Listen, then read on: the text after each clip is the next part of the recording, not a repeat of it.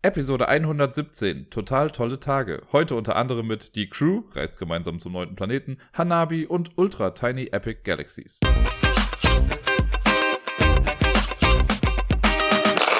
Hallo und herzlich willkommen zur neuesten Folge vom Ablagestapel. Für mich ist das gerade ein bisschen seltsam, denn ich nehme ja gerade an einem Donnerstag auf, also schon viel, viel früher, als ich das sonst eigentlich tun würde. Sonst mache ich das ja gerne mal am Wochenende davor. Aber ich habe es ja letzte Woche schon angekündigt, ich bin übers Wochenende komplett weg und komme erst am Montag wieder. Und damit ich trotzdem pünktlich eine neue Folge rausbringen kann, nehme ich die einfach jetzt schon auf. Und zum Glück gibt es auch genug Inhalt dafür, denn ich habe ein bisschen was gespielt letzte Woche. Es gibt wie immer eine Top Ten Liste und in dem und sonst so ist auch noch ein bisschen was passiert, obwohl gar nicht so viel Zeit verstrichen ist seit dem letzten Mal. Lasst euch überraschen, kommt mit auf eine wundervolle Reise und äh, wir, okay, das war ein bisschen hochgestochen jetzt, aber wir fangen einfach mal an mit den Spielen, die ich letzte Woche so gespielt habe. Und anfangen werde ich da mit einem Spiel, über das ich leider gar nicht so viel sagen kann.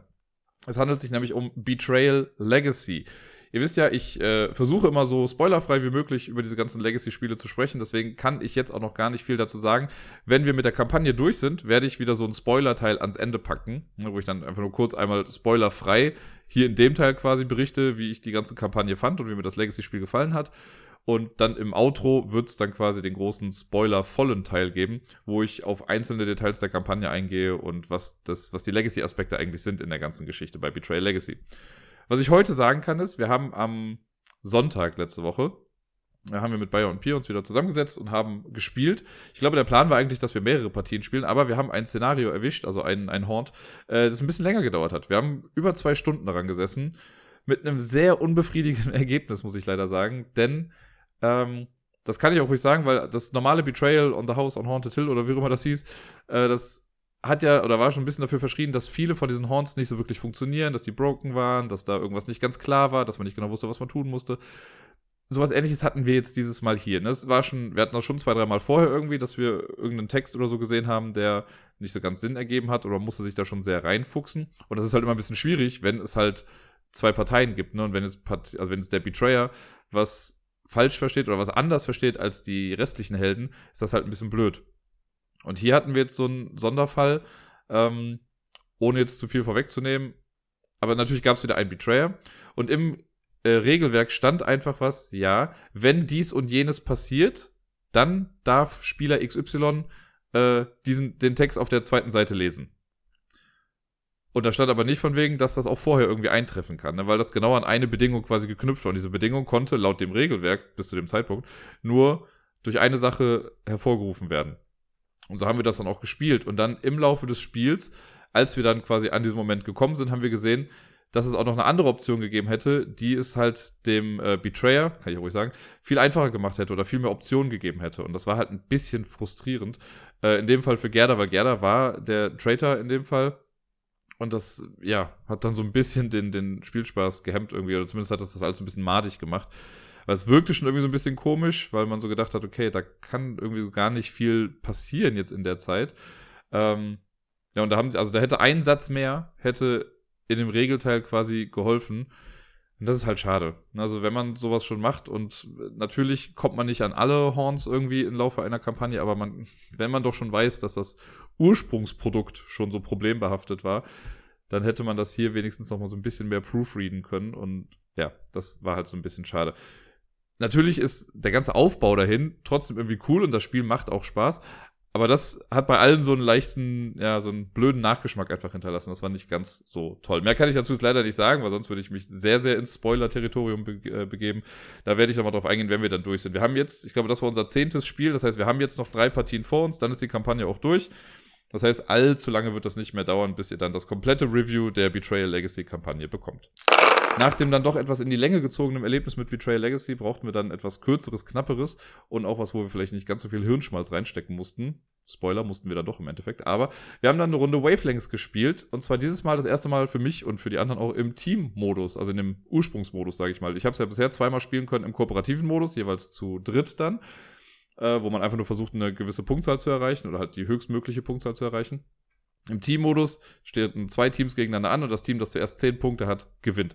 Da ich schon so ein bisschen über Wavelengths gesprochen habe und was man jetzt genau macht, werde ich jetzt nicht mehr über das Spiel an sich sprechen, sondern nur noch auf das, äh, auf die Unterschiede quasi im Teammodus, was da so ein bisschen anders ist. Nicht viel kann man, kann ich dazu schon mal sagen. Es ist halt so, ne, ich habe, glaube ich, angefangen mit den Hinweisen und äh, ich habe mit Gerda gespielt und Bayer und Pia haben zusammen gespielt. Und äh, ich habe dann halt meine Skala gehabt oder mein Spektrum. Ich weiß gar nicht mehr, was mein erstes war.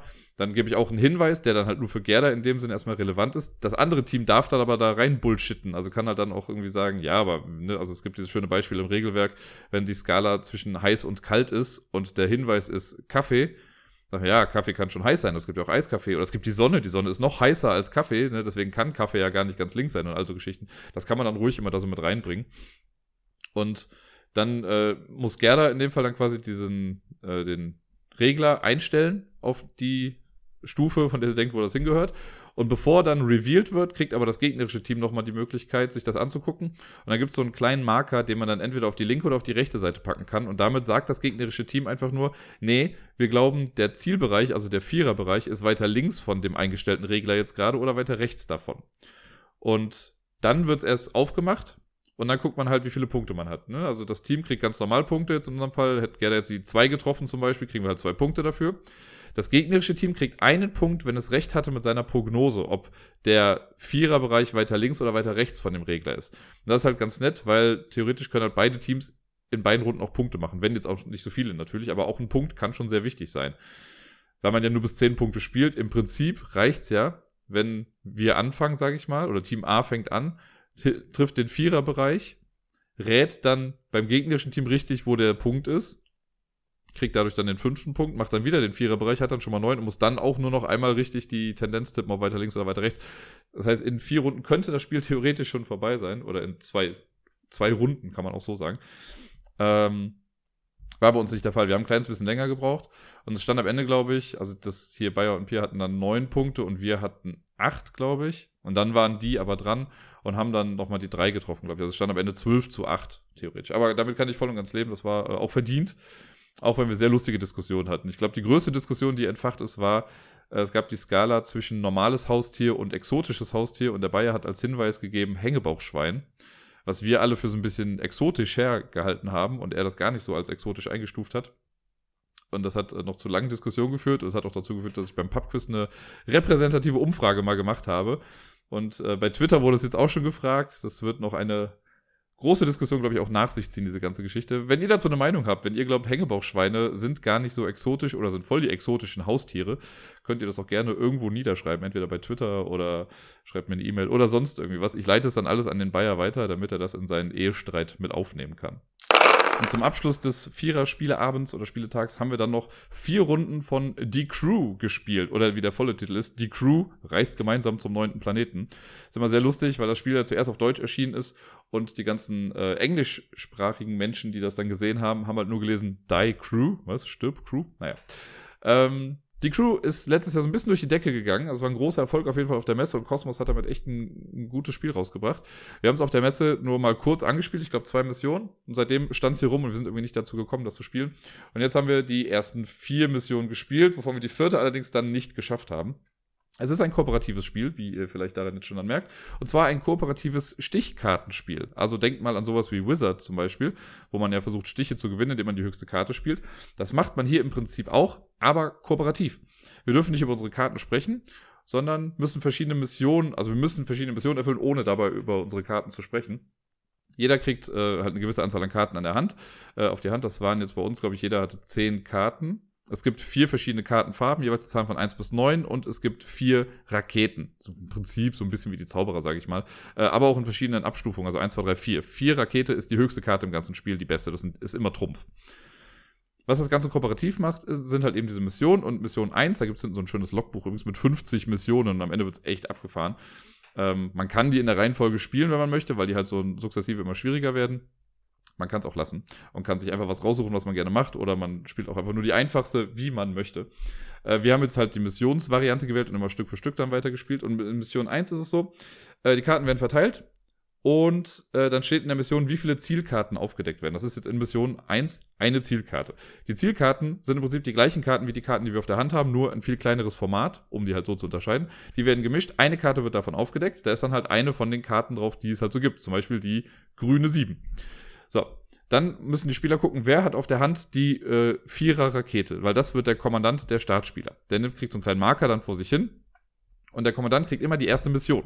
Da wir jetzt in Mission 1 nur mit einer Mission spielen, kriegt er halt diese grüne 7 dann vor sich hin. Und alle wissen, die Mission ist geschafft, wenn der Kommandant einen Stich gewinnt, in dem die grüne 7 drin vorkommt. Das muss man dann irgendwie hinbekommen. Und in späteren Missionen wird es dann halt schwieriger, weil es dann halt zwei oder drei Zielkarten gibt und die manchmal auch in der richtigen Reihenfolge dann noch irgendwie gemacht werden müssen. Also es ist nicht so ganz, äh, nicht immer so einfach. Ja, und dann geht's halt los, dann fängt der Kommandant auch an, eine Karte auszuspielen und dann wie in einem normalen Stichkartenspiel, sag ich mal, es gibt Bedienzwang, das heißt, wenn jetzt, äh, wenn angefangen wird mit Rosa, dann müssen alle Rosa spielen, wenn sie Rosa haben. Äh, man darf auch keine Rakete spielen, wenn man noch Rosa auf der Hand hat. Und so versucht man nach und nach Karten so auszuspielen, dass dann die grüne 7 beim Kommandanten landet. Sollte sie bei irgendwem anders landen, ist die Mission sofort verloren. Man kann aufhören, kann wieder alles neu mischen und nochmal von vorne anfangen. Dann gibt's natürlich auch eine neue Zielkarte. Äh, aber ja, das ist im Prinzip das ganze Ding. Und ansonsten, wenn man halt mehrere Missionen hat oder mehrere Zielkarten, dann müssen halt alle äh, Ziele erfüllt werden, damit das dann klappt. Und man muss sich an die Bedingungen halten. Wie gesagt, später ist die Reihenfolge wichtig. Ne, dann muss der Stich oder die eine Zielkarte muss auf jeden Fall vor der anderen erfüllt werden, aber die andere muss dann die erste sein. Dafür darf einer dann nicht kommunizieren, darf gar nicht reden oder was auch immer. Äh, es gibt eine Möglichkeit, wie man ein bisschen was über seine Karten verraten kann, und zwar hat jeder einen Kommunikationsmarker. Und man darf einmal im Spiel, also in einer Mission, vor Anfang eines Stichs, also bevor die erste Karte gespielt wird, an einem Durchgang, kann ich äh, eine meiner Handkarten offen hinlegen. Dann sehen die Leute schon mal, ich habe diese Karte. Zum Beispiel, wenn wir mal bei dem Beispiel bleiben, die grüne 7 muss zu Gerda. Dann kann, und ich habe die grüne 7, dann kann ich die grüne 7 hinlegen und kann mit dem Marker oder muss dann eine von drei Sachen mit meinem Marker markieren. Entweder ich lege den Marker oben auf die Karte, das heißt dann, die grüne 7 ist die höchste grüne Karte, die ich habe. Ich kann den Marker auch nach unten auf die Karte legen, das heißt dann, ihr habt es vielleicht schon gedacht, äh, die grüne 7 ist die niedrigste grüne Karte, die ich habe. Oder ich kann es in die Mitte der Karte legen und das heißt dann, das ist die einzige grüne Karte, die ich habe. Das sind die Möglichkeiten, die ich habe, um zu kommunizieren oder halt eben nicht zu kommunizieren. Und das kann dann jeder Spieler irgendwie machen. Und wir haben es jetzt halt so gemacht, zum Beispiel, wenn es dann irgendwie um gelbe Karten ging oder so und gelbe Karten wichtig waren, dann haben wir halt auch nur gelbe Karten kommuniziert. Und wer nicht kommuniziert hat, da war doch noch klar, er hat keine gelben Karten. Da musste man irgendwie erstmal so ein bisschen drauf kommen, aber nun gut. Ähm, ich selber war da auch nicht so super schnell irgendwie mit. Ich habe auch einmal voll den blöden Fehler gemacht. Da brauchte Pia, glaube ich, irgendeine Karte. Ähm, und ich hatte die Karte auf der Hand und habe aber irgendeine andere reingeschmissen und nicht die Karte, die sie brauchte, obwohl da schon klar war, dass sie den Stich gewinnt. Das war voll mein Fehler. Wir haben es dann noch geschafft, aber trotzdem war es ein bisschen blöd.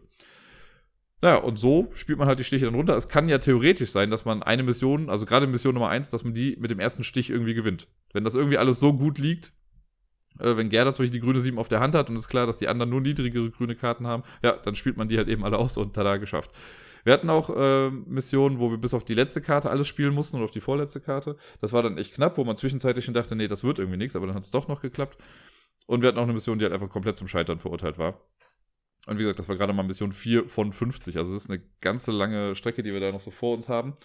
Ähm, aber es macht echt Spaß. Eine Mission dauert ja auch echt nicht lange. Ne? Das ist so wie, sag ich mal, der zehnte Durchgang bei Wizard. Also noch schneller eigentlich, weil es kann ja auch früher vorbei sein. Und es ist cool. Also es ist auf jeden Fall mal was anderes. Ich habe ja jetzt schon, das ist das dritte Stichkartenspiel, das was anders macht, würde ich jetzt mal sagen, in der letzten Zeit. Ne? Ich habe ja zum Beispiel die zwei Zwei-Spieler-Stichspiele, also einmal The Fox and the Forest und Claim, die extra nur für zwei sind. Und man weiß ja, Stichkartenspiele mit nur zwei Leuten sind ein bisschen schwierig. Äh, das ist jetzt ein kooperatives Stichkartenspiel. Es gab vor zwei, drei Jahren oder so, glaube ich mal, von Frosted Games auch dieses Trick and Trouble. Das war auch ein kooperatives Stichkartenspiel. Das habe ich leider nie gespielt und ist, glaube ich, auch exclusively nur für drei Leute. Äh, jetzt kommt ja noch für Fox in the Forest die Zwei-Spieler-Koop-Variante auch raus. Also ich glaube, Fox in the Forest Duett oder so heißt es, glaube ich. Äh, da wird auf jeden Fall bestimmt noch einiges kommen in die Richtung. Macht auf jeden Fall viel richtig, das Spiel. Und ich habe, also ich habe selber nie Doppelkopf gespielt, aber ich habe bei ganz vielen Leuten immer gelesen, die gesagt haben, ja, das ist eigentlich das perfekte Spiel für Doppelkopf, weil man sich da eben auch irgendwie Hinweise geben muss über Karten und was weiß ich nicht was. Theoretisch kann man sich auch immer noch versuchen zu merken, welche Karten jetzt schon rausgehauen wurden und das geht mir dann schon wieder fast zu weit, aber trotzdem hat man viel Spaß damit. Und äh, ich hoffe, also ich bin mal gespannt, ob wir es wirklich durchhalten, das Ganze mal bis zur Mission 50 oder so zu spielen. Ähm, jetzt mit der Gruppe klappt das ja schon mal ganz gut. Ich weiß nicht, man, da braucht man auch Leute, die halt Bock haben auf so Stichkartenspiele. und auf kooperative Kartenspiele. Äh, man kann das Ganze auch zu zweit spielen. Es gibt so eine Variante, da hat man, glaube ich, so einen Dummy-Spieler noch mit dabei. Die habe ich mir jetzt nur so grob mal angeguckt. Das heißt, ich kann gar nicht genau sagen, was da jetzt äh, noch genau gemacht wird. Man hat, glaube ich, so ein paar Karten ausliegen und muss davon dann immer Karten spielen. Oder so, genau weiß ich es nicht.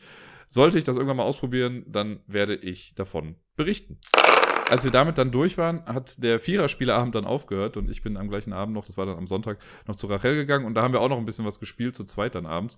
Und das erste Spiel, das wir gespielt haben, war das verrückte Labyrinth, das Kartenspiel. Nachdem wir jetzt ja schon zweimal das normale verrückte Labyrinth gespielt haben und ich beide Male eventuell gewonnen habe, dachte ich mir, komm, ich bring mal das Kartenspiel mit. Das habe ich nämlich seit Ewigkeiten immer hier rumliegen.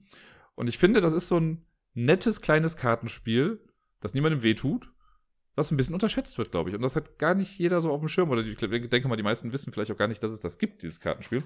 Ähm, ich habe das mal vor Jahren irgendwann mal, glaube ich, auf dem Flohmarkt oder so bekommen. Die Box war eh schäbig wie sonst was. Ich habe die Box auch weggeschmissen, weil das sind nur 50 so quasi Karten, die ein bisschen größer sind als die Plättchen von dem verrückten Labyrinth. Äh, auch so viereckig quasi mit abgerundeten Ecken dann. Äh, und der Aufbau, also es ist so simpel wie ja, genial möchte ich nicht sagen, aber halt einfach. Es macht einfach, mir macht Spaß, dieses Spiel, und es hat irgendwie so ein bisschen was Befriedigendes stellenweise. Aufbau ist ganz einfach. Also auf diesen Karten sind quasi Labyrinthwege drauf äh, und immer zwei Items, die quasi auch im verrückten Labyrinth irgendwie so vorkommen. Immer zwei unterschiedliche. Karten werden gemischt, jeder Spieler kriegt, muss ich überlegen, zwei Karten auf die Hand, meine ich. Und Vier Karten werden zufällig in die Mitte als Quadrat zusammengelegt. Das ist quasi das Startlabyrinth. Da muss auch nicht irgendwie großartig die Wand zusammenpassen oder so. Am Anfang ist das egal, das wird einfach nur zusammengeplatzt. So, und dann fängt der wahrscheinlich jüngste Spieler an oder so. Ich weiß gar nicht genau, wer es war. Und muss eine seiner beiden Karten ausspielen. Wenn man das gemacht hat, zieht man eine neue Karte nach, dann ist der nächste Spieler dran. Wenn ich eine Karte ausspiele, muss ich folgendes beachten. Die Karten haben halt, wie gesagt, so Labyrinthwege drauf, die halt auch über die Karte quasi hinausgehen, also bis zum Rand. Und ich muss die Karte, die ich anlege, die muss mindestens mit einem Weg, mit einer bestehenden Karte im Labyrinth irgendwie verbunden werden. Nicht jeder Weg muss passen, also darf auch Weg an Wand gehen und so, aber ein Weg muss durchgehend sein. Wenn ich das gemacht habe, dann darf ich mir eventuell eine Karte oder zwei Karten oder vielleicht sogar mehr Karten als Punkte nehmen. Und zwar versucht man nämlich im Prinzip die Symbole, die auf der Karte sind, die ich jetzt gerade hingelegt habe, äh, so auszuwählen, dass dann eine Verbindung besteht zwischen dem Symbol und einem gleichen Symbol, das sich schon im Labyrinth befindet. Denn die Symbole kommen halt häufiger vor. Und man versucht einfach eine Verbindung zwischen zwei gleichen Symbolen zu schaffen. Wenn ich das geschafft habe, darf ich mir die Karte, die schon vorher im Labyrinth lag, dann nehmen. Das heißt, so verändert sich das Labyrinth dann auch immer wieder. Allerdings darf man sich nur so eine Karte nehmen, wenn man dadurch das Labyrinth nicht trennt. Ne, die müssen immer orthogonal angrenzend sein, die Karten. Ähm, und wenn die jetzt nur bei Ecke verbunden werden oder so, oder man würde komplett zwei Bereiche trennen, dann darf man sich die Karte eben nicht nehmen. Das macht das Ganze stellenweise halt ein bisschen schwieriger, weil man dann schon genau gucken muss, okay, wenn ich die Karte hier anlege, würde ich das Labyrinth da trennen, aber wenn ich sie da anlege, dann würde ich es nicht trennen, aber dann kriege ich vielleicht nur eine Karte, weil, wenn ich es auch irgendwie schaffen sollte, beide Symbole so zu, also die Karte so anzulegen, dass beide Symbole auf der Karte schon ein Pendant im Labyrinth haben und man kann sich beide Karten nehmen, ja, dann macht man das natürlich. Oder wenn ein Symbol auf der gespielten Karte zu zwei gleichen Symbolen im Labyrinth passt, dann kann man sich auch die beiden dann nehmen. Ja, und das Ganze macht man so lange, bis alle Karten gespielt wurden, also auch die Handkarten. Wenn der Nachziehstapel irgendwann leer ist, dann spielt man die beiden Handkarten noch jeweils aus. Und dann zählt man einfach, wer die meisten Karten gesammelt hat in der ganzen Zeit. Und das war bei uns recht knapp. Ich habe mit einer Karte verloren. Ich glaube 19 zu 18 oder so war dann, glaube ich, der Endstand. Relativ knapp, aber ja, mir gefällt's. Ich kann es ja anders sagen. Es ist kein Spiel, was ich jetzt jeden Tag spielen müsste. Aber so als kleinen Zeitvertreib äh, finde ich das irgendwie ganz nett. Als kleinen Funfact kann ich nochmal sagen, ich, wenn mich nicht alles täuscht, aber ich habe hab das irgendwie noch so als gefährliches Halbwissen im Hinterkopf, gab es davon auch mal eine Kölner Variante von der äh, KVB, den Kölner Verkehrsbetrieben. Die haben das irgendwie so ein bisschen gerebrandet und dann sind das so Schienenstrecken, die man dann halt miteinander verbindet und Straßenschilder oder sowas, die dann miteinander verbunden werden. Das nur mal so kurz am Rande. Weiter ging es dann mit Hanabi. Und Hanabi ist so ein Spiel, das ist äh, 2013 Spiel des Jahres geworden, also ist jetzt schon sieben Jahre alt. Oder sechseinhalb, je nachdem, wie man halt zählt. Und ich habe das quasi auch seitdem. Ich habe, glaube ich, sogar noch die Hanabi-Variante, wo noch nicht mal draufsteht, dass es Spiel des Jahres war. Ich habe es aber noch nie hier im Podcast besprochen, beziehungsweise noch nie genau. Also ich habe schon, ich habe es ein paar Mal erwähnt, das weiß ich, wahrscheinlich auch in der Top Ten Liste mit den Spielen, die mit H anfangen oder so. Ähm, und ich werde das meistens erwähnen oder habe das meistens erwähnt, wenn ich auch über Beyond Baker Street gesprochen habe oder das erwähnt habe, weil die im Prinzip in etwa das gleiche Spiel sind. Äh, denn die haben, die teilen quasi den großen Kernmechanismus. sind beides kooperative Spiele, das heißt, man gewinnt oder verliert als Team. Äh, und das große Gimmick ist an der Geschichte, man sieht seine eigenen Karten nicht. Man nimmt die Karten immer so auf, dass die Rückseite zu einem zeigt und man sieht nur die Karten der Mitspieler. Und Hanabi hat halt damit angefangen, das ist noch ein bisschen simpler. Bei Beyond Baker Street wurde halt mehr Spiel reingepackt, würde ich sagen. Hanabi ist da recht einfach. Unser Ziel ist es, gemeinsam ein Feuerwerk zu errichten und äh, oder halt auf die Beine zu stellen, was auch immer.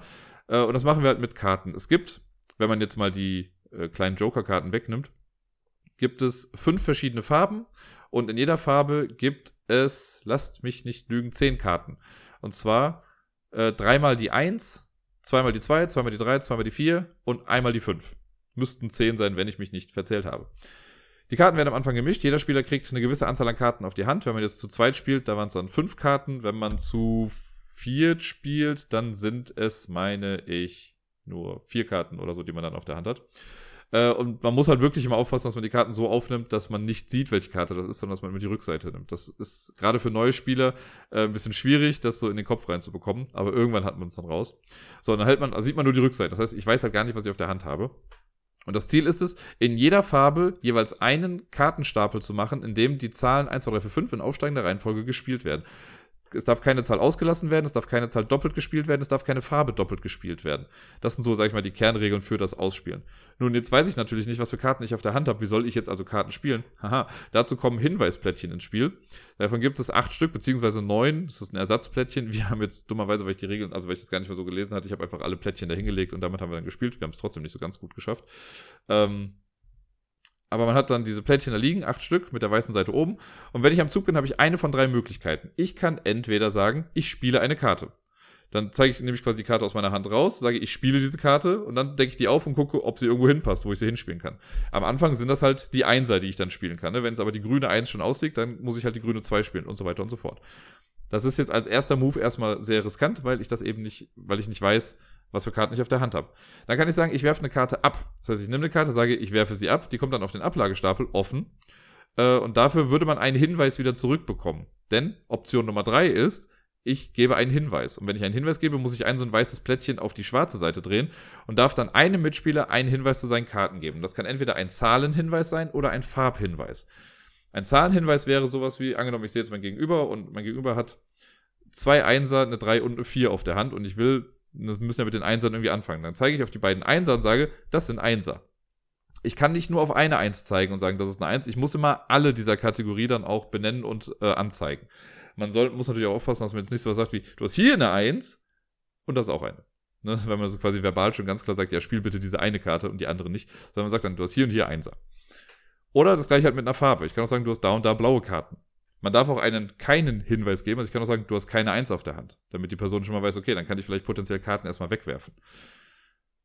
Ja, und so gehen halt die Hinweise dann weg. Dann weiß man immer schon so ein bisschen was über seine Karten. ist der nächste Spieler dran. Und irgendwann kann es halt, wie gesagt, sein, dass man keine Hinweise mehr hat, weil gerade am Anfang gibt man sich halt echt viele Hinweise, damit man irgendwie einen Start hat. Und dann kommt es halt ganz gut, wenn man da mal eine Karte wegwirft, damit man Hinweise dann wieder zurückbekommt. Sollte man es schaffen, in einer Farbe bis zur 5 zu kommen, dann kriegt man auch automatisch einen Hinweis wieder zurück, als Dankeschön quasi, dass man das halt geschafft hat. Und das Spiel ist vorbei, wenn entweder alle Kartenreihen mit einer 5 oben liegen. Spoiler, habe ich, glaube ich, noch nie geschafft, zumindest im echten Spiel nicht. Ähm, oder das Spiel ist vorbei, wenn die letzte Handkarte oder die letzte Karte vom Nachziehstapel gezogen wird, dann ist jeder Spieler noch einmal dran.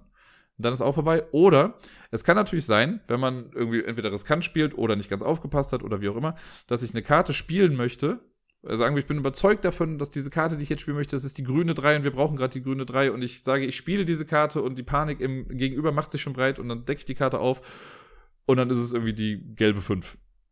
Weil ich irgendwie was durcheinander gebracht habe oder so oder meine Karten anders umgesteckt habe. Dann kommt so eine Karte direkt auf den Ablagestapel und man muss so ein Blitzplättchen umdrehen. Da gibt es drei Stück von und wenn das dritte Blitzplättchen umgedreht wurde, dann wird das Feuerwerk aufgrund schlechten Wetters abgesagt. Und dann zählt man da trotzdem auch einfach die Punkte quasi und guckt mal, wie, wie gut man es dann geschafft hat. Wir haben jetzt, äh, also halt nicht, wir haben es geschafft, 16 Punkte zu machen, was jetzt so ein mittelmäßiges Ergebnis ist. Und das ist jetzt das drittbeste oder viertschlechteste, je nachdem, wie man sieht, am unteren Ende davon. Aber für sie war es auch das erste Mal. War ein bisschen frustriert dann vielleicht danach. Ähm, ich fand es jetzt nicht so schlimm. Ich finde halt, ne, ich habe, glaube ich, beim allerersten Mal habe ich keine Ahnung, bin ich, glaube ich, nicht auf 10 Punkte oder so gekommen. Man muss ja auch ein bisschen lernen, wie man sich dann Hinweise gibt. Und das ist mit jedem Spieler auch ein bisschen anders. Das finde ich immer ganz cool. Weil ich weiß, wenn ich das mit äh, Deni und Bödi spielen würde, da ist jeder quasi on the same page. Im Sinne von, okay, man weiß ja, selbst wenn ein Hinweis irgendwie gerade blöd ist und man sich denkt, was soll ich damit anfangen? Die Person will einem ja nur was Gutes. Das heißt, man muss dann wirklich denken, okay, was sagt mir das? Ne? Wenn ich jetzt als Hinweis bekomme, du hast da eine grüne Karte und es werden zwar gerade grüne Karten gesucht, aber ich weiß ja gar nicht, welche Zahl das ist, kann ich trotzdem davon ausgehen. Na gut, ne, Birdie würde mir jetzt schon sagen, würde mir nicht sagen, dass das eine grüne Karte ist, wenn ich die jetzt nicht schon spielen sollte, einfach nur damit wir das dann schaffen. So gute Hinweise sind auch sowas wie, ja, das sind Fünfer, weil Fünfer gibt es halt jeweils nur einmal, das heißt, die sollte man nicht wegwerfen. Bei den Einern ist es ein bisschen egal, wenn da eine von wegkommt. Da gibt es halt so viele von, damit man einfach schneller den Start findet. Äh, so zwei, drei und vier, da kann man auch mal eine von wegwerfen in einer Farbe, weil es gibt halt immer noch eine zweite davon. Äh, wir hatten noch ein bisschen Pech mit den Karten, weil wir die ersten, weiß nicht, vier, fünf Runden gefühlt halt keine Einser auf der Hand hatten. Wir konnten einfach nicht loslegen. Und so wusste ich zwar viel über meine Kartenhand, konnte damit aber nichts machen, weil wir halt nicht loslegen konnten. Naja. Ich habe äh, dann gesehen, ich habe sogar noch in der Box so eine kleine Mini-Erweiterung gehabt, so Bonusplättchen da kann man, glaube ich, am Anfang dann zu jeder Farbe irgendwie eins dazulegen und wenn man dann die fünf erreicht, dann kriegt man das noch irgendwie mit dazu. Und es gibt, wie ich äh, anfangs auch schon gesagt habe, diese, diese Joker-Karten. Das ist quasi nochmal eine zusätzlich, ein zusätzliches Kartenset, also mit drei Einsen, zwei Zweien, zwei Dreien, zwei Vieren und einer Fünf, aber in äh, einer bunten Farbe. Also das sind quasi alle Farben zusammen und man kann zwei Varianten damit spielen. Entweder man benutzt das quasi als Farb-Joker, das heißt, man kann das in jede Farbe irgendwie mit reinspielen, oder man benutzt es als sechste Farbe. Das geht auch dann äh, erhöht sich quasi die Zielpunktzahl auf 30, weil man ja 30 Punkte dann machen kann. Das Lustige daran ist aber halt, man kann jetzt nicht sagen, du hast bunte Karten, sondern man, äh, wenn ich jetzt sage, du hast blaue Karten, dann würde ich halt die blauen Karten zeigen und muss auf die bunten Karten mitzeigen, weil die sind halt auch blau. Wenn ich dann sage, du hast irgendwie rote Karten, muss ich auch auf die Karte gehen. Das heißt, man weiß erst nach dem zweiten Farbhinweis mit Sicherheit, ob man eine bunte Karte auf der Hand hat oder nicht. Das macht das Ganze dann nochmal so ein bisschen trickier. Hab, glaube ich, wenn mich nicht alles täuscht, wenn überhaupt nur mal online damit gespielt. Das gab es nämlich mal oder gibt es auf, ah, ich glaube, Boardgame Arena war das. Das ist ganz aber ein bisschen witzlos, weil wenn mir dann jemand einen Hinweis gibt, dann wird das halt dauerhaft auf dieser Karte dann angezeigt. Und das ist ja so ein bisschen, da geht für mich dann der Spaß ein bisschen verloren, weil es geht ja eben darum, dass man sich gut merkt, was für Sachen man jetzt auf der Hand hat. Und ja, das fehlt dann eben da. Aber ansonsten ist Hanabi, finde ich, ein relativ zeitloses Spiel. Macht echt Spaß. Äh, so als Einstiegsding ist auch Hanabi echt gut geeignet. Ich würde aber dann wahrscheinlich nach so ein paar Spielen würde ich irgendwann auf Beyond Baker Street gehen, einfach weil das nochmal ein Ticken anspruchsvoller ist als Hanabi. Das letzte Spiel, das ich letzte Woche dann mit einer anderen Person gespielt habe, nämlich hier in dem Fall auch nochmal mit Rachel, ist Seven Wonders Duel. Auch das kannte sie noch nicht. Die ist ja leider jetzt ein bisschen gestraft damit, dass sie durch mich immer neue Spiele kennenlernt. Das ist, das die Perks of Knowing Me, könnte man so sagen. Ähm, aber ja, ich habe es mal mitgebracht, weil Seven Wonders ist halt immer so mit, das, also eins der besten Zwei-Personen-Spiele. Das sage ich in letzter Zeit häufig, habe ich das Gefühl. Nicht bei Sternschiff von Katan habe ich das gesagt, bei Lost Cities habe ich das gesagt, bei J-Pool sage ich das. Fugitive ist auch so eins und für mich gehört aber eben auch Seven Wonders Duel mit dazu, weil es einfach ein verdammt gutes Zwei-Personen-Spiel ist. Wenn mich nicht alles täuscht, ist Seven Wonders Duel ja auch sogar das am höchsten bewertete Zwei-Personen-Spiel bei Boardgame Geek. Fight me on this, aber ich glaube, das war so.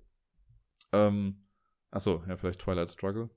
Weiß ich gerade nicht. Aber ist ja auch egal. Ist auf jeden Fall ein sehr gutes Zwei-Personen-Spiel. Ist natürlich so ein bisschen, äh, damals als es rauskam, war ich erst ein bisschen skeptisch, weil Seven Wonders kannte ich zu dem Zeitpunkt ja schon. Und dann so, ja, warum braucht man denn eine Zwei-Personen-Variante jetzt davon? Dann haben wir es gespielt und es hat halt echt Spaß gemacht. Ne? Es ist halt kein Drafting-Spiel mehr in dem Sinne, wie man hat Karten auf der Hand und gibt die dann immer weiter, sondern es liegen Karten aus. Und dann nimmt man dann so nach und nach Karten einfach weg und versucht sich dann so ein eigenes, ja, eine Engine-Building ist es ja nicht so wirklich, aber man versucht sich halt eine richtige gute Auslage zu machen, um die richtigen Ressourcen zu haben, um bessere Karten zu bekommen und so. Und einfach dann am Ende die meisten Punkte zu haben oder einen der anderen beiden Siege zu erzielen, nämlich entweder den äh, militärischen Sieg, wenn man es schafft, den Militärmarker quasi komplett auf die gegnerische Seite zu bringen, dann hat der verloren und man selber hat dann direkt gewonnen, instantly. Oder man schafft es, sechs von den sieben Wissenschaftssymbolen zu sammeln, dann hat man einen wissenschaftlichen Sieg errungen. Und das ist auch sofort. Also sobald man das gemacht hat, hat man dann eben gewonnen.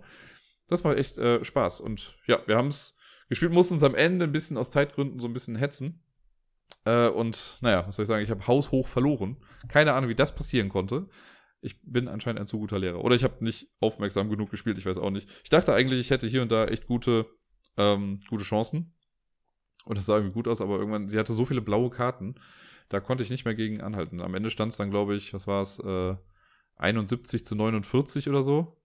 Ziemlich krass auf jeden Fall. Ich äh, demande ein Rematch. Ich hoffe, das gewährt sie mir dann auch. Aber ja, es äh, macht Spaß. Wir haben die Erweiterung jetzt noch rausgelassen. Ich habe ja noch die Pantheon-Erweiterung mit diesen Göttern, die man dann noch so da drüber legt und dann gibt es auch so ein paar Sondereffekte und so. Das macht auch Spaß damit, ist so eine schöne, wie soll ich sagen, organische Erweiterung, so, das tut nicht weh, wenn man damit spielt und es sind nur ein paar Sonderregeln, die mit reinkommen. Äh, aber das Basisspiel an sich reicht halt auch vollkommen aus, um eine gute Zeit zu haben.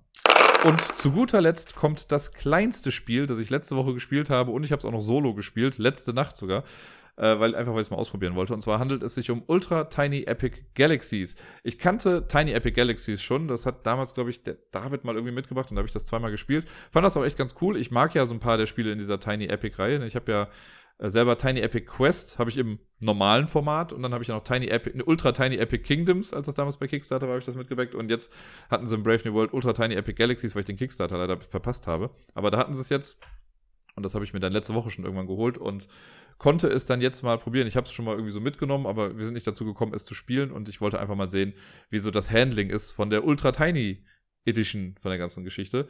Und ja, bei Tiny Epic Galaxies, äh, im normalen Spiel geht es halt einfach darum, wir versuchen, der erste Spieler zu sein, der 21 Punkte macht.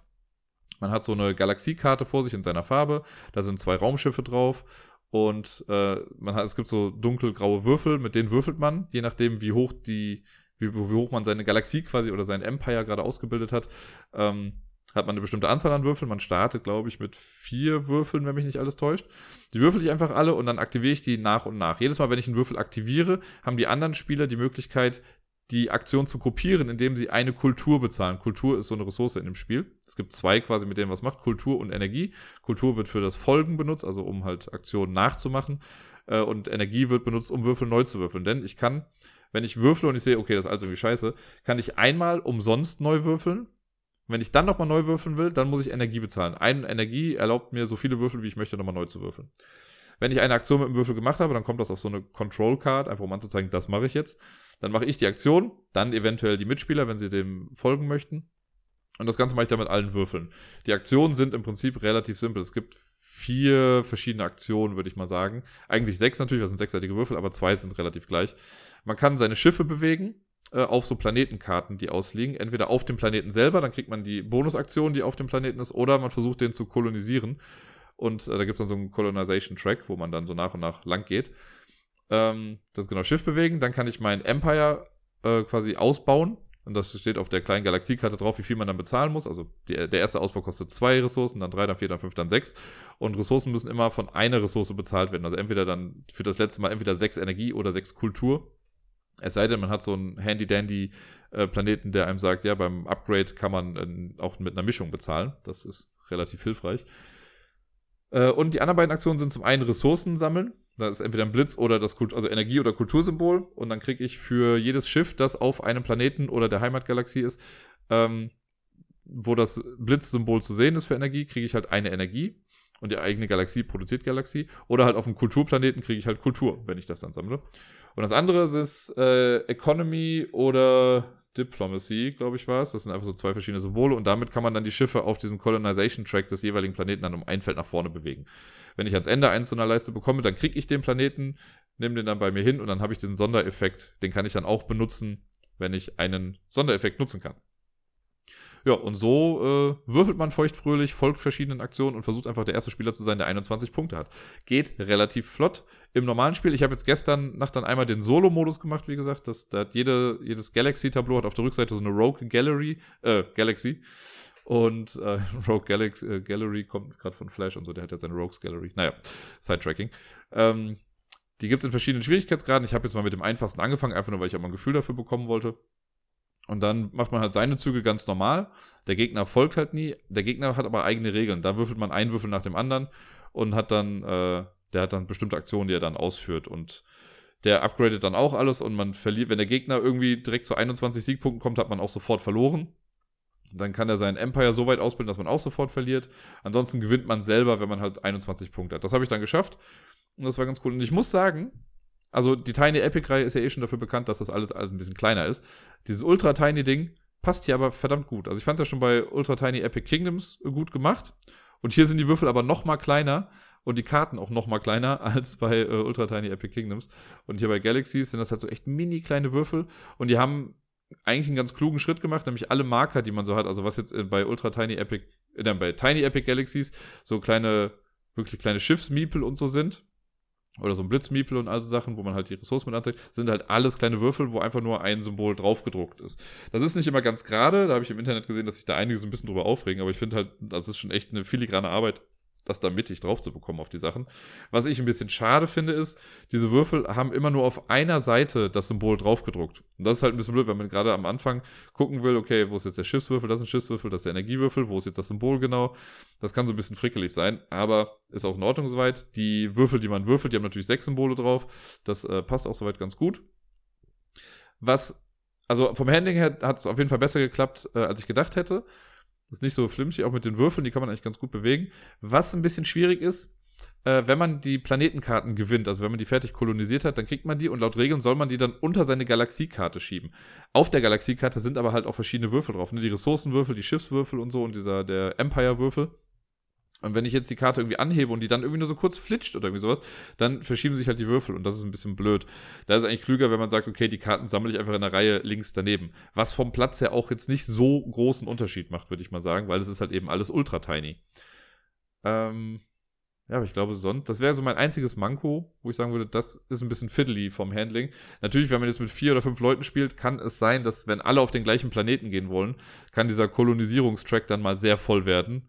Aber ja, ich würde sogar fast mal sagen, man sollte es eh nur zu zweit oder zu dritt spielen. Ähm, eventuell, wenn ich Glück habe, kann ich es jetzt am Wochenende mal äh, während einer Zugfahrt spielen, um mal das Ganze um, äh, im Härtetest zu prüfen. Aber ich bin sehr froh, dass ich es habe. Es ist halt wirklich, es ist halt das normale Tiny Epic Galaxies, einfach nur noch kleiner. Und es ist eine kleine Mini-Mini-Erweiterung mit drin.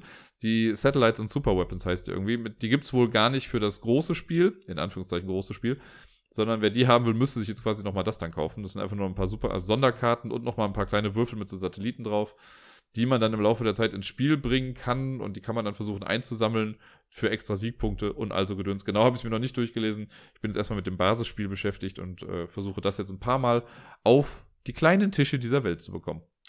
Und damit sind wir bei einer erneuten Top 10 Liste. Und es ist schon wieder zwei Wochen her, dass ich mich mit einem Buchstaben beschäftigt habe. Letztes Mal war es der Buchstabe S. Und wie wir alle wissen, folgt dem nun das T. Und deswegen habe ich mal die zehn besten Spiele, für mich besten Spiele mit dem Buchstaben T rausgesucht. Und das war gar nicht so einfach. Ich hatte insgesamt 23 Spiele auf meiner, in Anführungszeichen, Shortlist. Ich habe schon so ein paar hier und da mal rausgehauen. Aber es war echt nicht so ganz einfach, weil ich bei vielen Spielen so dachte, äh, das könnte so auf Platz 10 landen oder so oder auf Platz 9. Das wird nicht mein Lieblingsspiel sein, aber es ist halt doch irgendwie ganz cool und es ist halt irgendwie da. Ein paar habe ich dann rausgenommen im Laufe der Zeit, aber es waren immer noch 23. Äh, ja, und dann haben es halt leider ein paar Spiele, die ich halt trotzdem eigentlich ganz cool finde, nicht äh, in die Top 10 geschafft. Aber was willst du machen? Ich habe nur eine Honorable Mention und das ist uh, This War of Mine. Das ist halt also für viele ist es ja noch nicht mal wirklich ein Spiel, glaube ich, sondern eher so eine Kriegssimulation im Sinne von, wir leben in einem Krieg, nicht wir spielen einen Krieg, sondern wir versuchen nur zu überleben und so. Ähm, sehr depressiv das Ganze, kann sehr lange dauern, wenn man die Kampagne richtig spielt. Ähm, das wollte ich nur mal so erwähnen. Das hat es jetzt nicht in die Top 10 geschafft, aber ich mag es trotzdem sehr, sehr gerne für das, was es ist, weil es halt einfach so ein serious Game quasi ist und was sich was getraut hat, was äh, es vorher noch nicht gab. Klar basiert das Ganze auf einer App und da hat das Ganze auch schon alles funktioniert, aber das wurde verdammt gut meiner Meinung nach in den Brettspielbereich übertragen. Okay, die Top 10 Spiele mit dem Anfangsbuchstaben T. Auf dem zehnten Platz ein Spiel, ich habe es schon mal irgendwann letztens erwähnt, äh, aber ein Spiel, was ich leider irgendwann mal verkauft habe. Ich möchte es aber wieder haben. Und zwar Tragedy Looper. Tragedy Looper ist quasi Mastermind, äh, Mastermind, Mastermind äh, auf Speed. Und zwar äh, spielt ein Spieler gegen bis zu, ich möchte sagen, drei andere. Äh, man, es gibt so vier Orte, die ausliegen. Und die Spieler versuchen, etwas zu verhindern. In den Regeln steht auch quasi, die Spieler gewinnen, wenn sie nicht verlieren. Relativ simpel. Und ich als Mastermind, ich musste bisher mit der Mastermind sein in der Geschichte, ich versuche, ein bestimmtes Ende der Geschichte herbeizuführen. Es gibt so Szenarien, je nachdem hat man auch bestimmte Charaktere und so ausliegen.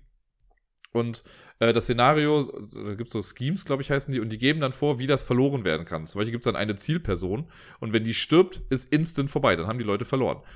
Das merken die dann natürlich, ne? Wenn irgendwie eine Person stirbt und ich sage dann so, ihr habt verloren, und dann reist man in der Zeit quasi zurück und täglich grüßt das Murmeltier-Style. Und die Spieler versuchen dann das zu verhindern, dass die Person stirbt. Es gibt aber natürlich mehrere Möglichkeiten, wie das Ganze zu Ende gehen kann. Also gibt es nicht diese eine Verlustbedingung, sondern mehrere. Und da müssen die irgendwie hinterkommen, die Spieler, und versuchen dann halt alles so zu machen, äh, damit ich nicht an mein Ziel dann komme als Overlord, als Mastermind. Das Problem ist natürlich, wenn die sich absprechen, und die dürfen sich immer nur absprechen zwischen verschiedenen Zeitsprüngen. Äh, ich kriege das ja natürlich alles mit. Das heißt, ich kann dann immer noch versuchen, das aktiv irgendwie zu verhindern. Aber die sind eben zu dritt und können auch versuchen, ja, Sachen unvorhersehbar irgendwie sein zu lassen und dass ich gar nicht mehr weiß, was genau, worauf muss ich mich denn jetzt konzentrieren irgendwie. Ähm, und in dem Basisspiel gab es, glaube ich, zehn Szenarien. Ich habe nur die ersten drei oder vier davon gespielt, aber das Problem war einfach, dass zu dem Zeitpunkt, wo ich es hatte, hatte ich halt nur eine Gruppe, mit der ich spielen konnte und davon sind ein paar Leute dann weggegangen und irgendwie ist das dann weggefallen. Und hier kam das jetzt nicht ganz so gut Ich glaube aber, mit den Game Nights oder hier mit äh, Bayer und Pier und so würde das auf jeden Fall Spaß machen, weil ich glaube, da hätten die irgendwie Bock zu. Das ist so ein man muss sich da ein bisschen reinfuchsen. Das hat eine etwas höhere Einstiegshürde, wie ich finde. Aber wenn man halt einen Overlord oder Mastermind hat, der das Ganze schon mal gespielt hat, ist das Ganze vielleicht auch wieder ein bisschen einfacher. Also auf jeden Fall mein Platz 10. Richtig, richtig coole Sache. Äh, auf Platz 9 Tikal. Eins der schönsten Brettspiele, wie ich finde. Eine Tikal ist das Spiel, wo man so einen Regenwald hat oder so einen Dschungel und man entdeckt so nach und nach Plättchen und Tempel und die Tempel baut man dann so in die Höhe und das sieht einfach echt schön aus. Da liegen nachher so Zelte dann überall auf, diese kleinen Marker. Das ist ein Mehrheitenspiel. Man versucht dann immer an bestimmten Tempeln einfach die Mehrheit zu haben, kann die dann für sich beanspruchen. Äh, es gibt also drei Wertungen, die durch so Vulkane ausgelöst werden und ja, auch einfach ein sehr, sehr zeitloses Spiel. Also ich hab's, es ist schon wieder ein bisschen her, dass wir es gespielt haben. Ich glaube, das letzte Mal war es mit Gerda und Miko oder so, wo wir es gespielt haben, aber ich find's toll. Macht mir Spaß. Auf dem achten Platz, eins der besten Zwei-Personen-Spiele, die es so gibt, ich sage das jetzt gerne dann immer wieder, äh, Tagi. Tagi ist ja so beliebt, das äh, war damals, als rausgekommen ist, schon echt gut.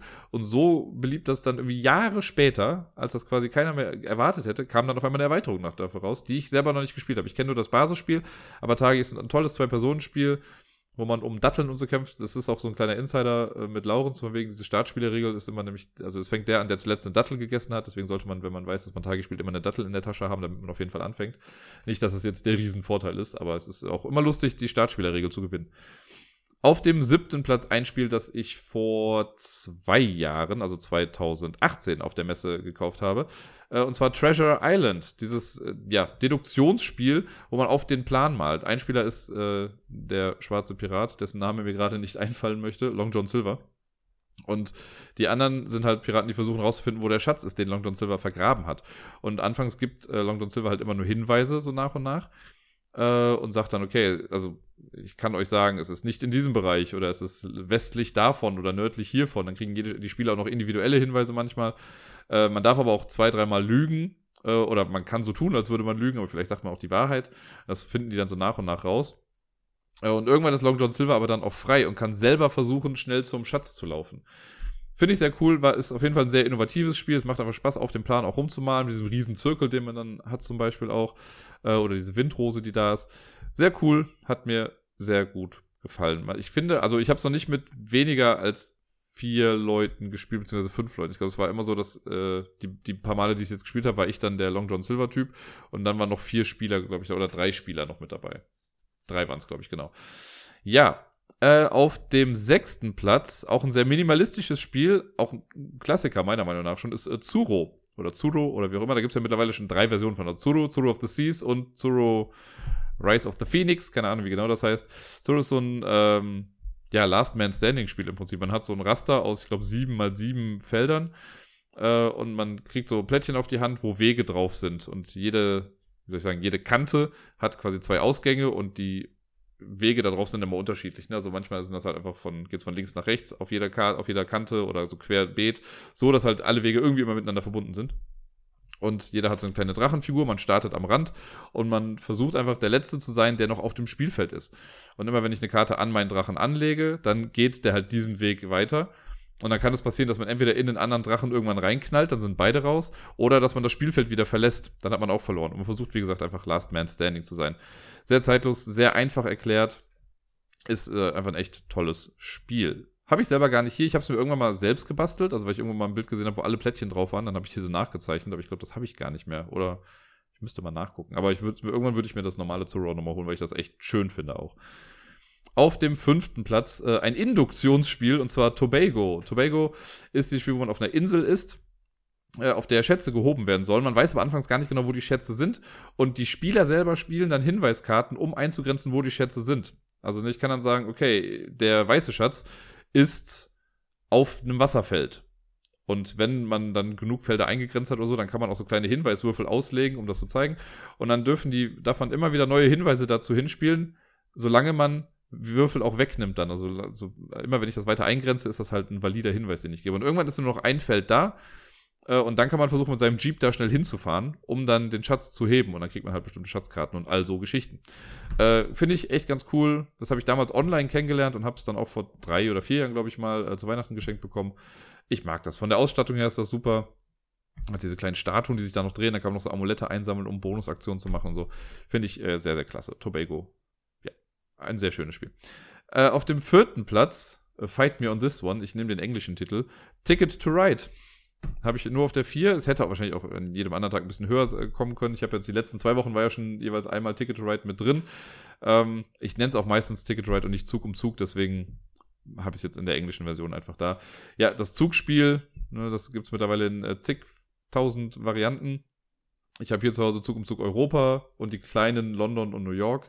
Äh, reicht mir soweit, aber ich brauche jetzt nicht großartig noch mehr. Es sei denn, es gibt noch irgendwie die Köln Edition vielleicht irgendwann. Äh, online meinte letztens einer, er, er, tippt darauf, dass Venedig als nächstes kommt, weil da hätte man so kleine Boote. Das wäre auch ganz cool. Äh, ja, ist quasi so ein Klassiker, deswegen ist es auch hier. Und jetzt kommen wir in die Top 3. Und das war gar nicht so einfach. Also ich habe natürlich wieder das mit diesem Ranking-Ding gemacht, aber ich habe überlegt, ob ich nochmal was tausche. Ich lasse es jetzt mal so, wobei der Gag bei drei natürlich lustiger wäre, aber ähm, auf dem dritten Platz habe ich Time Stories.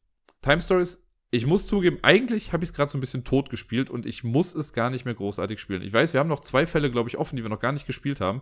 Es gibt diesen Brotherhood of the Coast, der mit den Piraten und diesen kleinen Nebenzusatzfall, den es dazu gab, und Madame. Das sind, glaube ich, noch die, die uns fehlen. Sonst haben wir alle gespielt. Ich habe gar nicht so das Riesenverlangen, die jetzt nochmal irgendwie zu spielen. Ich glaube, zum einen, weil irgendwie ist das Ganze so ein bisschen durch für mich, zumal ich jetzt auch schon mitbekommen habe, leider, dass äh, es wurde ja so angekündigt, dass das so eine riesen Story ist und so und die ist dann aber jetzt doch nicht so richtig vorbei oder so. Es, es gibt ja schon Time Stories Revolutions, also dass das Ganze dann ohne Würfelkämpfe und sowas macht. Geht dann in eine andere Richtung weiter.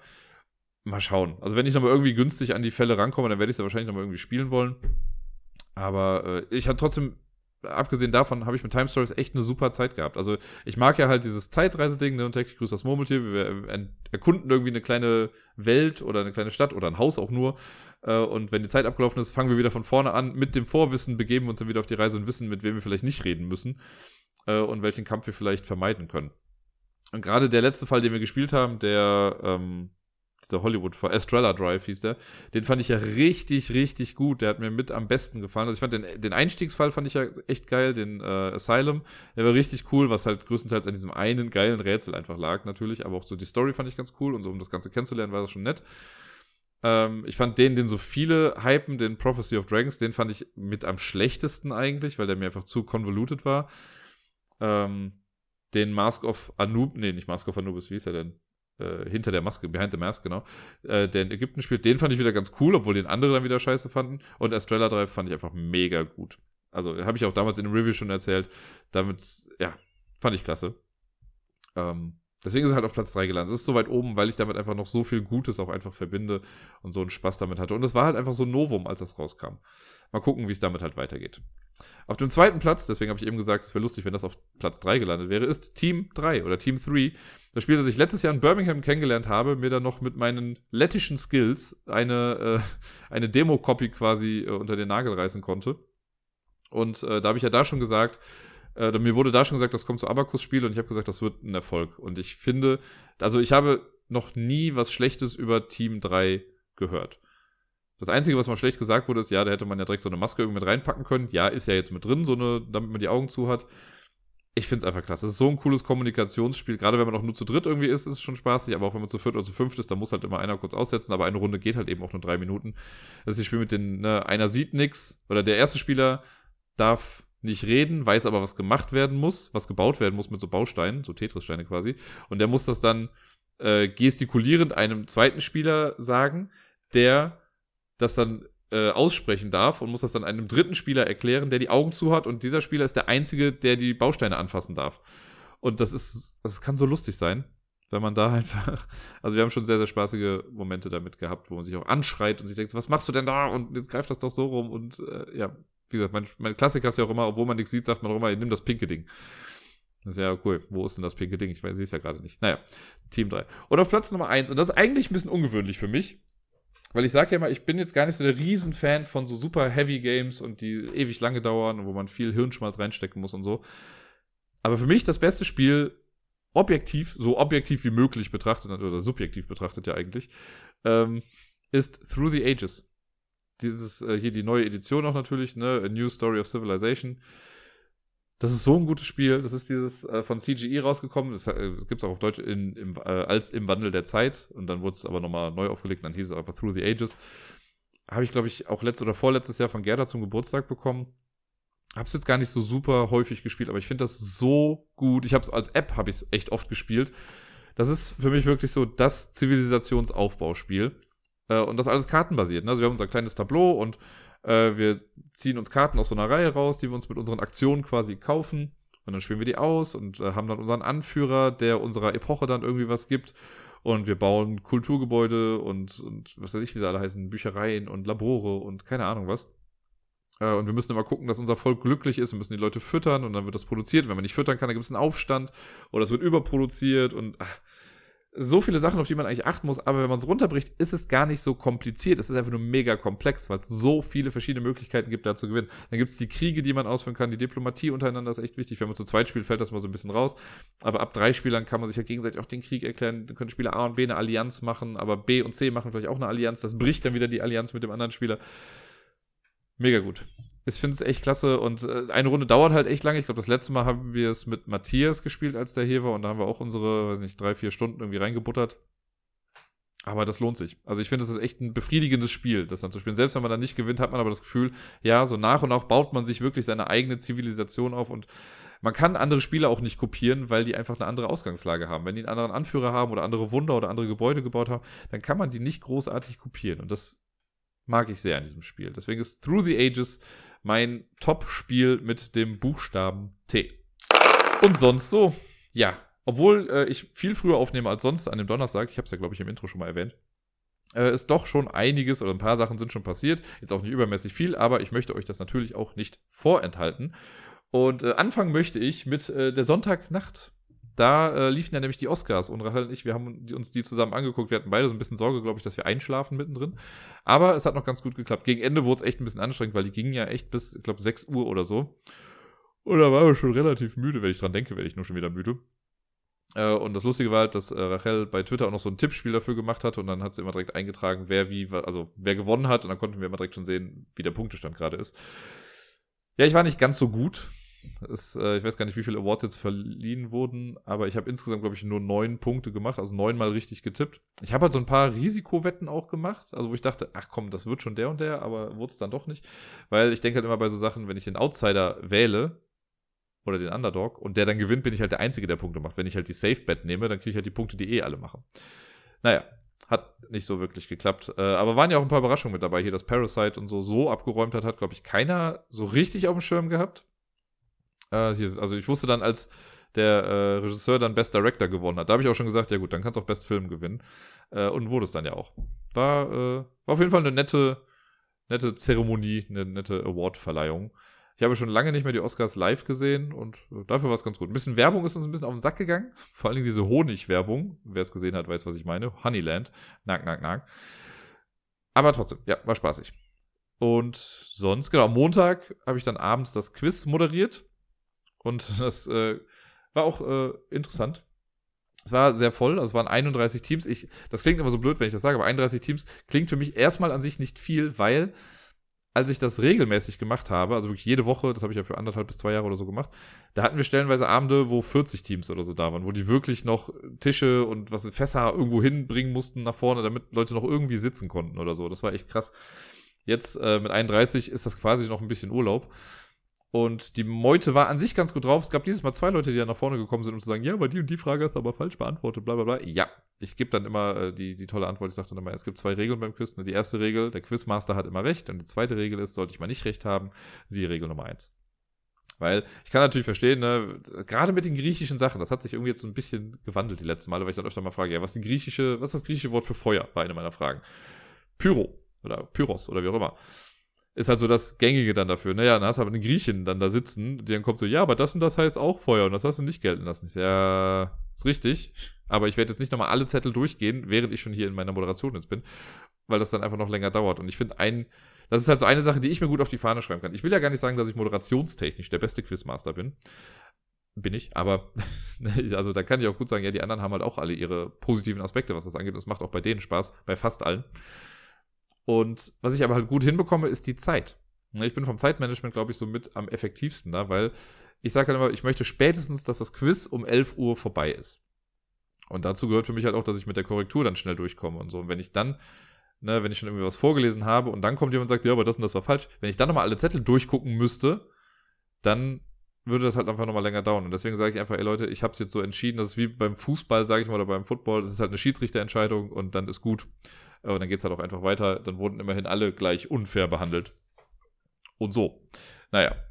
Ähm, dann war es noch ganz lustig, ganz zum Schluss habe ich dann nämlich noch erwähnt, dass ich dann ja am äh, nächsten, am kommenden Montag Geburtstag habe und dass ich mir die Themenrunde wünschen durfte. Ich hatte das mit dem Logan, der das Quiz dann moderieren wird, schon abgesprochen. Ich habe gefragt, ob ich mir zum Geburtstag was wünschen darf und äh, mein Wunsch war das Thema Grün. Das heißt, äh, jetzt am Montag beim Quiz wird es eine Themenrunde zum Thema Grün geben. Bin mal sehr gespannt, was dann dabei rumkommt. Ich habe dann alle dran teilhaben lassen, aber ich wollte jetzt auch nicht sagen, ey, ich bin der Einzige, der das wusste und hätte mich irgendwie darauf vorbereiten können. So wissen das alle.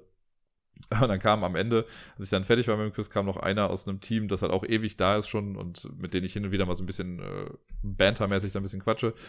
Kam dann nur von mir zu, ah, du hast also nächste Woche Geburtstag. Gut zu wissen. Ich bin mal sehr gespannt, was daraus wird. Äh, dann war ich gestern, also am Mittwoch, war ich mit Gerda im Krankenhaus. Nicht, weil es einem von uns irgendwie schlecht ging oder weil mit dem Baby irgendwas schief läuft. Nein, wir mussten uns jetzt dann endlich mal anmelden für die Geburt. Ne, wir hatten jetzt den Termin gehabt. Und es ist ja schon erstaunlicherweise in einem Monat und sieben Tagen quasi. Äh, ist schon der ausgerechnete Termin. Es geht einfach so unfassbar schnell. Äh, und ja, da mussten wir uns natürlich im Krankenhaus einmal vorstellen und das alles irgendwie in die Wege leiten, die Anmeldung durchbringen und noch ein paar letzte Fragen irgendwie stellen. Und jetzt geht es quasi in den Endspurt bin mal sehr gespannt. Das Lustige ist ja, dass wir jetzt äh, uns für das Krankenhaus entschieden haben, in dem ich meinen Zivildienst damals gemacht habe. Und äh, deswegen kenne ich mich so ein bisschen da aus. Und das kam in dem Gespräch dann auch auf. Ich weiß gar nicht mehr genau, wie es dann kam, aber von wegen, ja, ich kenne das hier ja. Äh, und die Hebamme, mit der wir gesprochen haben, die war auch schon da, als ich mein Zivi gemacht habe. Und das ist schon wieder 15 Jahre her. Also es ist schon echt krass eigentlich. Äh, ich kann mich, wenn, auch nur noch ganz, ganz dunkel und grob an sie erinnern, so vom Aussehen her. Ich hatte nie großartig was mit ihr zu tun, weil ich habe den Zivi nicht auf der Pflegestation oder so gemacht, sondern äh, in der Haustechnik. Das heißt, ich war quasi immer mal auf allen Stationen und habe halt Sachen repariert, aber war jetzt nie wirklich mit dem Pflegepersonal so zugange. Deswegen habe ich auch nur so bruchteilhafte oder bruchstückhafte äh, Erinnerungen an das Pflegepersonal. Ja, dann, was habe ich noch? Eine Sache, die ich zweimal gemacht habe. Ich glaube, am Dienstag oder Mittwoch. Ich habe zwei komplette Staffeln Taskmaster jetzt durchgeguckt. Ich habe beim letzten Mal, glaube ich, schon davon erzählt, dass das diese britische Show ist, wo Promis irgendwelche Aufgaben machen müssen. Und ich liebe das einfach. Und ich habe jetzt die erste und die zweite Staffel habe ich jetzt komplett durchgeguckt, jeweils an einem Abend dann. Äh, die sind ja, glaube ich, jetzt gerade sogar in Staffel 4. Das heißt, da habe ich also noch ein bisschen was, was ich da noch gucken kann. Und ich würde, ich kündige das jetzt schon mal an, äh, damit auf jeden Fall schon mal Teile von Isle of Lamp Bescheid wissen. Ich möchte das ganz gerne mit Isle of Lamp mal nachspielen. Und zwar aber vielleicht irgendwie, also jetzt nicht Taskmaster Lamp Edition, wir nennen es einfach Lamp Master oder so. Oder Lamp Lord. Ähm, und dann würde ich anfangen und ich würde mir quasi fünf Aufgaben raussuchen, die dann jeweils halt, keine Ahnung, wenn dann jetzt alle von Isle of Lamb mitmachen, die Standard-Jungs, sag ich mal, dann äh, wären das, glaube ich, vier Leute, die es mitmachen könnten. Und die müssten dann in diesen fünf Disziplinen individuell müssen sie bestreiten und dann kann man sich das dann nachher irgendwie, wenn man das auch noch filmt oder so, kann man sich das gemeinsam angucken. Oder man macht es halt an einem Tag, wo man sich einfach zusammen trifft und dann muss man die halt live dann machen.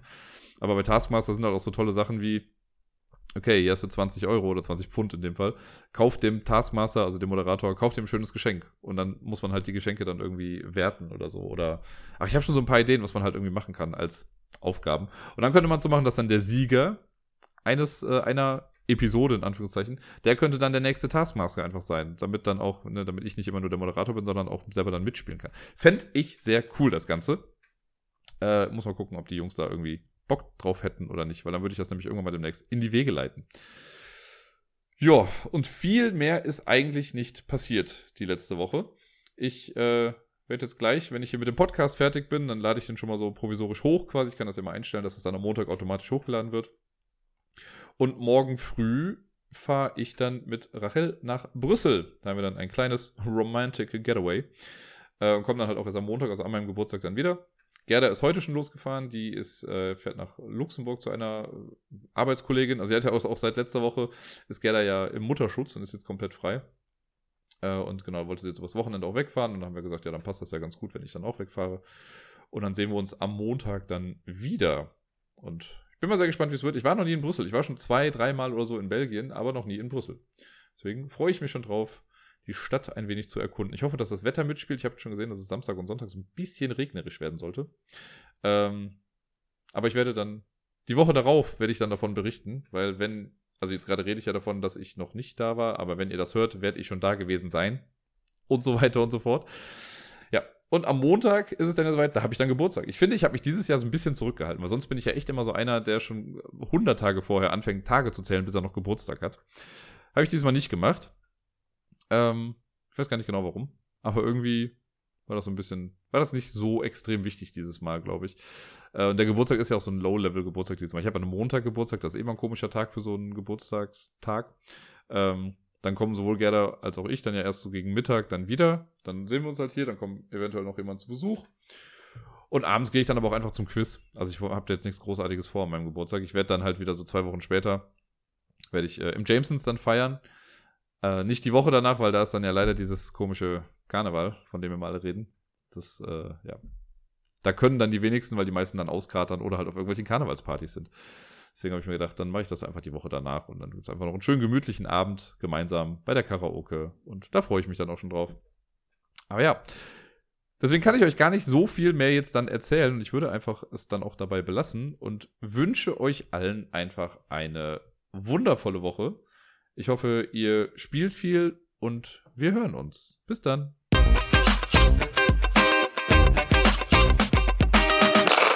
Ich habe es auf Twitter letzte Nacht schon mal kurz angedeutet. Ich glaube, ich werde jetzt wirklich mal langsam versuchen, ein neues Sammelhobby zu starten. Mal abgesehen vom Brettspielen ist natürlich.